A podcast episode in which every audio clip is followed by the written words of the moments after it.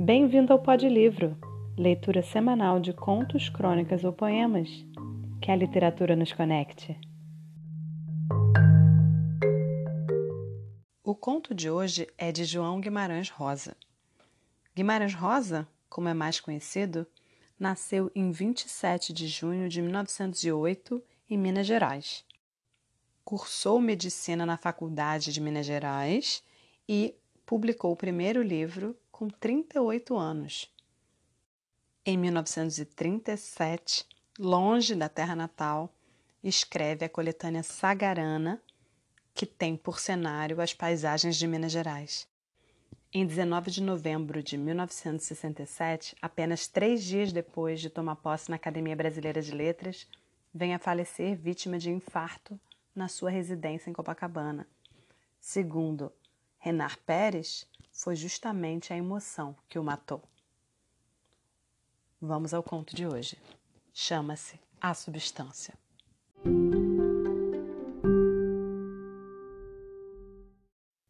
Substância.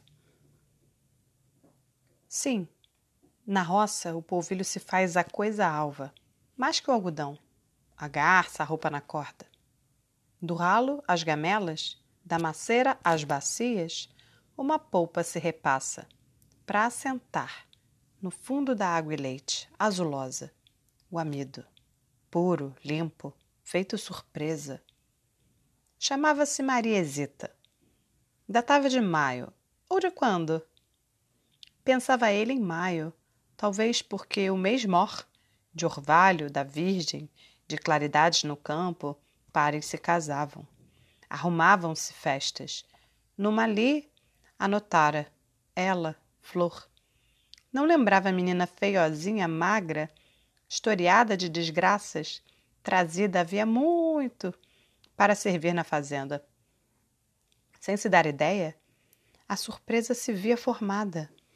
Se às vezes, por assombro, uma moça assim se embelezava, também podia ter sido no tanto e tanto. Só que a ele, Sionésio, faltavam folga e espírito para reparar em transformações. Saíra da festa em começo, dada mal sua presença, pois a vida não lhe deixara cortar pelo sono. Era um espreguiçar-se ao adormecer para poupar tempo no despertar. Para a azáfama de farinha e polvilho.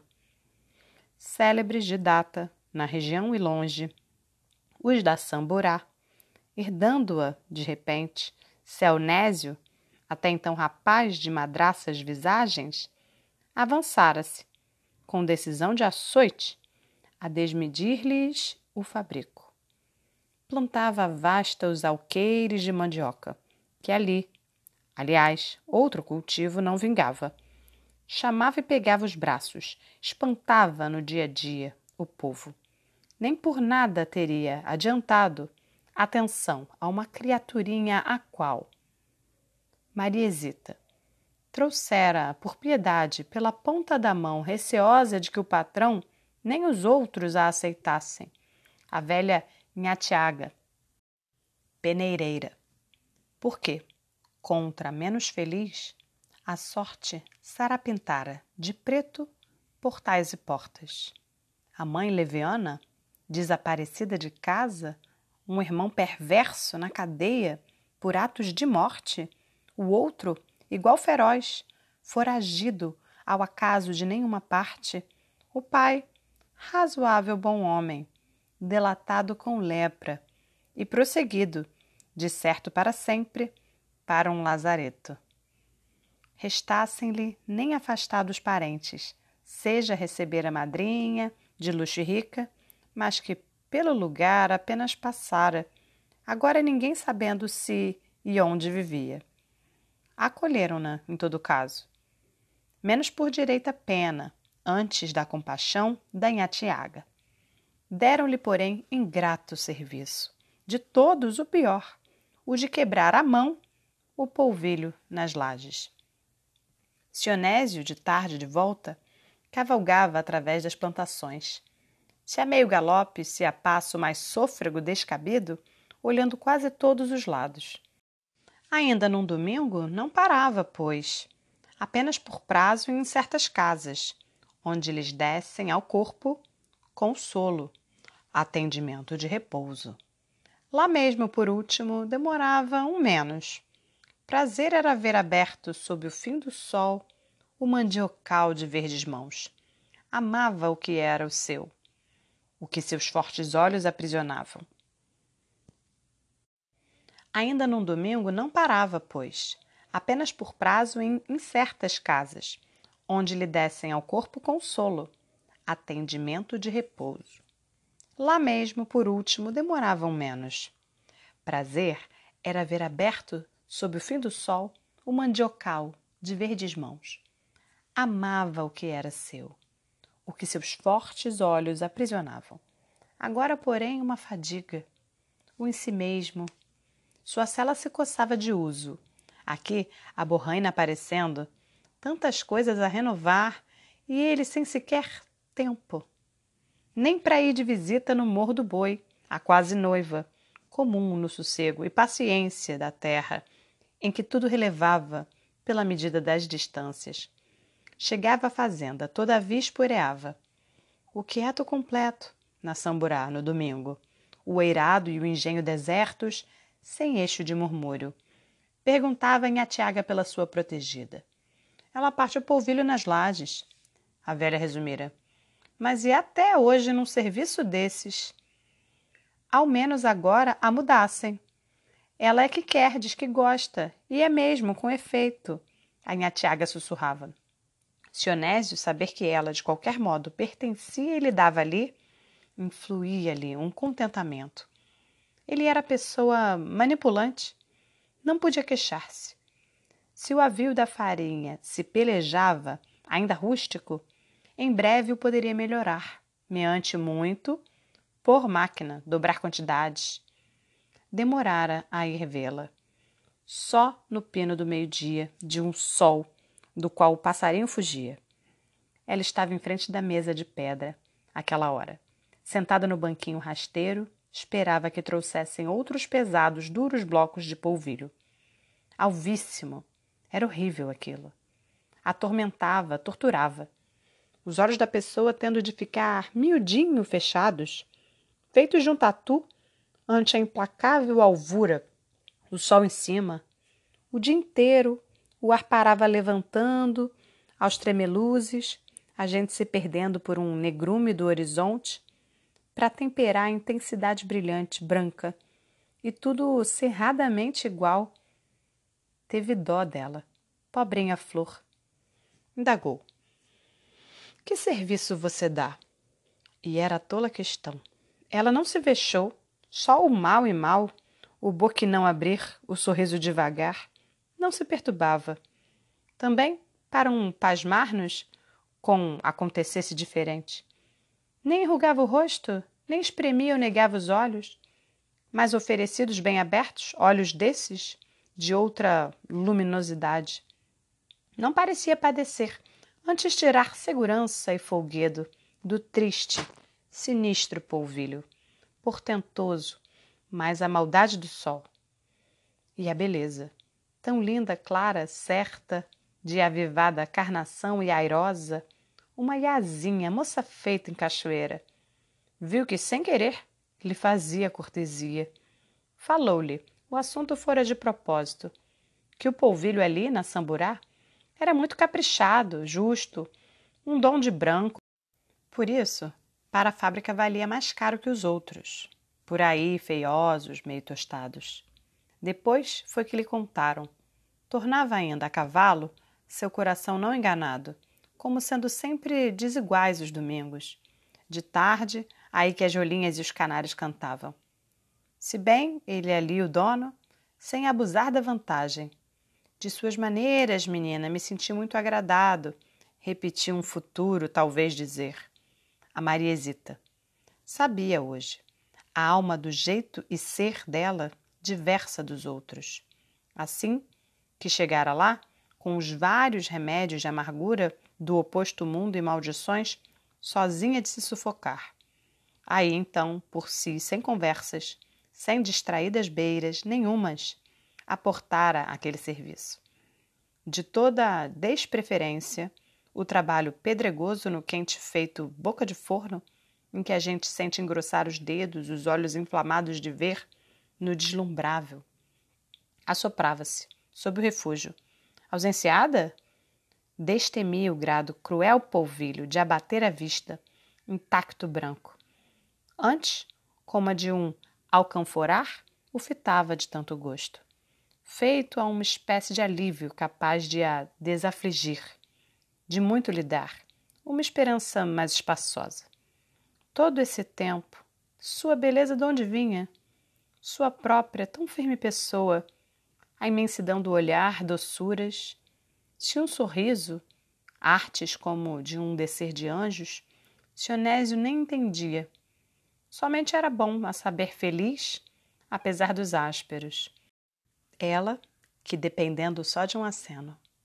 Se é que ele não se portava alorpado nos rodeios de um caramujo, estava amando mais ou menos? Se outros a quisessem, se ela já gostasse de alguém, as asas dessa cisma o saltearam. Tantos na faina, na samburá, namoristas e as festas, a ideia lhe doía, mesmo de a figurar prosendo com os próximos no facilitar. Porém, o que ouviu aquietava-o. Ainda que em graça para amores tão formosa, ela parava a cobro de qualquer deles, de mais ou melhores tensões. Resguardavam a seus graves de sangue. Temiam a herança da lepra do pai ou da falta de juízo da mãe de levados fogos. Temiam alguns dos assassinos, os irmãos, que inesperado de a toda hora sobrevir, vigiando por sua virtude. Acautelavam. Assim, ela estava salva. Mas a gente nunca se provê segundo garantias perpétuas. Sionésio passara a frequentar nas festas princípios afins.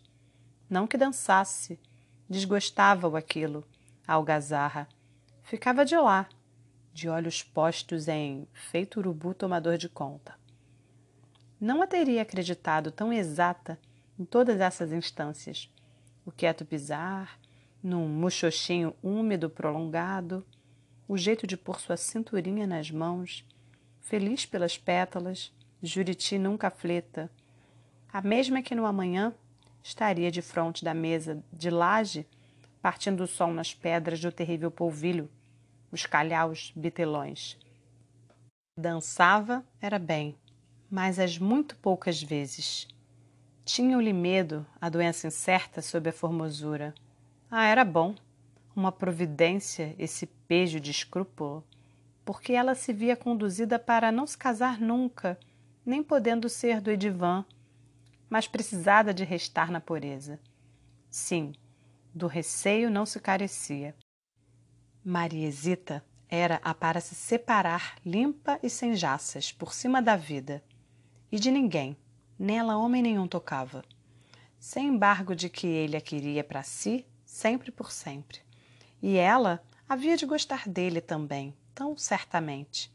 Mas, no embaraço de inconstantes horas, as esperanças velhas e desanimações novas de entre momentos, passava por lá, sem paz de vê-la tinha um modo mordido de a admirar, mais ou menos de longe. Ela, no seu assento raso, quando não de pé, trabalhando a mãos ambas.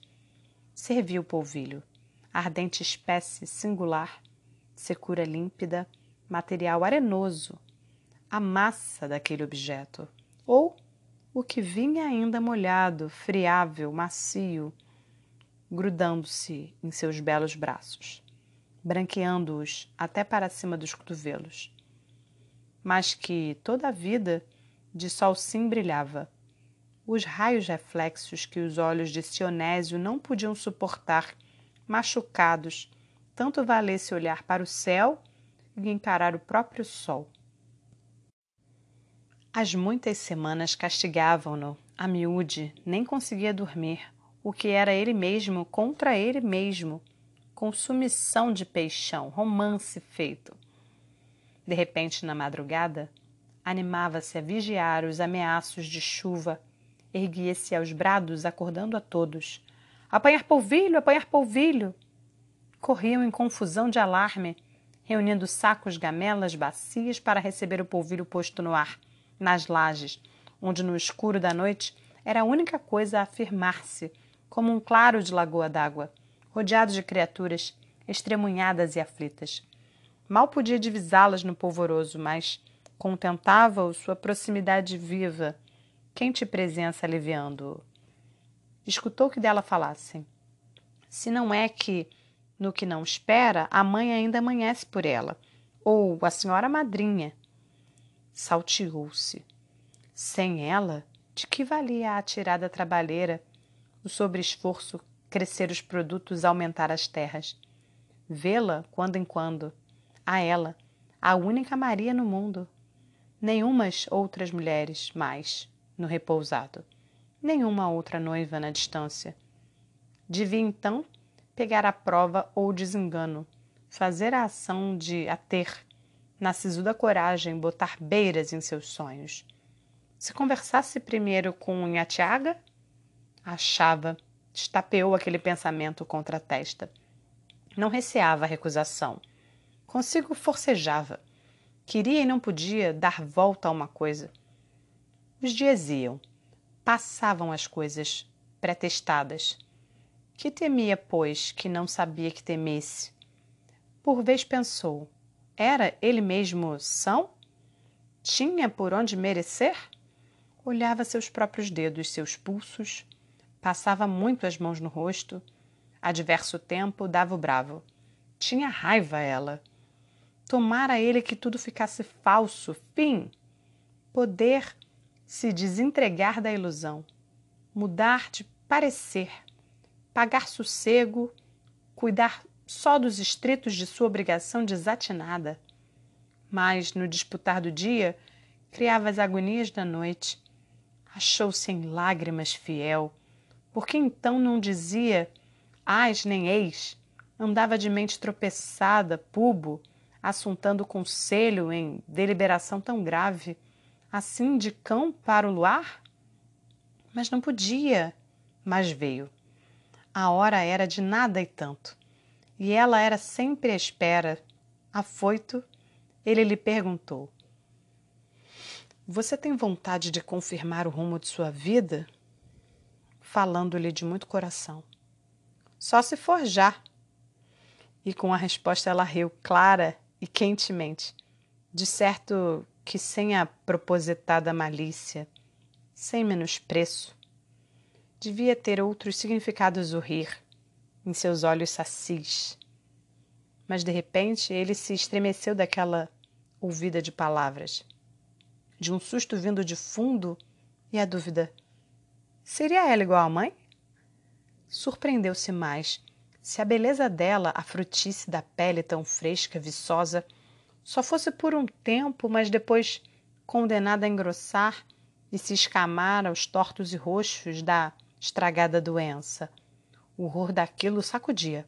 Nem aguentou admirar no momento sua preciosa formosura traiçoeira. Mesmo sem querer, entregou os olhos ao polvilho que ofuscava na laje, na vez do sol. Ainda que por instante achava ali um poder, contemplado de grandeza, dilatado repouso, que desmanchava em brancos rebuliços do pensamento da gente, atormentastes. Alumiada surpresa, alvava. Assim. Mas era também o exato, grande, o repentino amor, o acima.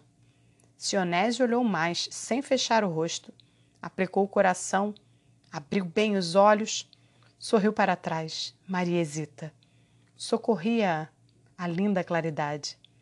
Ela, ela, ele veio para junto. Estendeu também as mãos para o polvilho. Solar e estranho. O ato de quebrá-lo era gostoso, parecia um brinquedo de menino. Todos o vissem nisso, ninguém na dúvida. E seu coração se levantou. Você, Maria, quererá a gente, nós dois? Nunca precisar de se separar? Você comigo? Vem. E vai? Disse e riu. O polvilho, coisa sem fim. Ela tinha respondido: Vou demais. Desatou um sorriso. Ele nem viu. Estavam lado a lado, olhavam para a frente. Nem viam a sombra de Nhatiaga, que quieta e calada lá no espaço do dia. Sionésio e Maria hesita, a meios olhos, perante o refulgir, o todo branco. Acontecia o não fato, o não tempo. Silêncio em sua imaginação. Só o um e outra, um em si juntos, o viver em ponto, sem parar, coração-mente.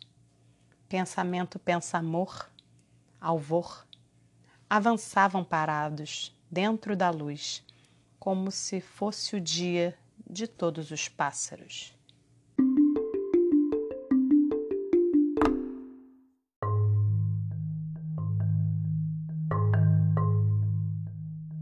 Obrigada por ouvir o Pod Livro. Eu sou Giana e a gente se encontra semana que vem. Que a literatura nos conecte.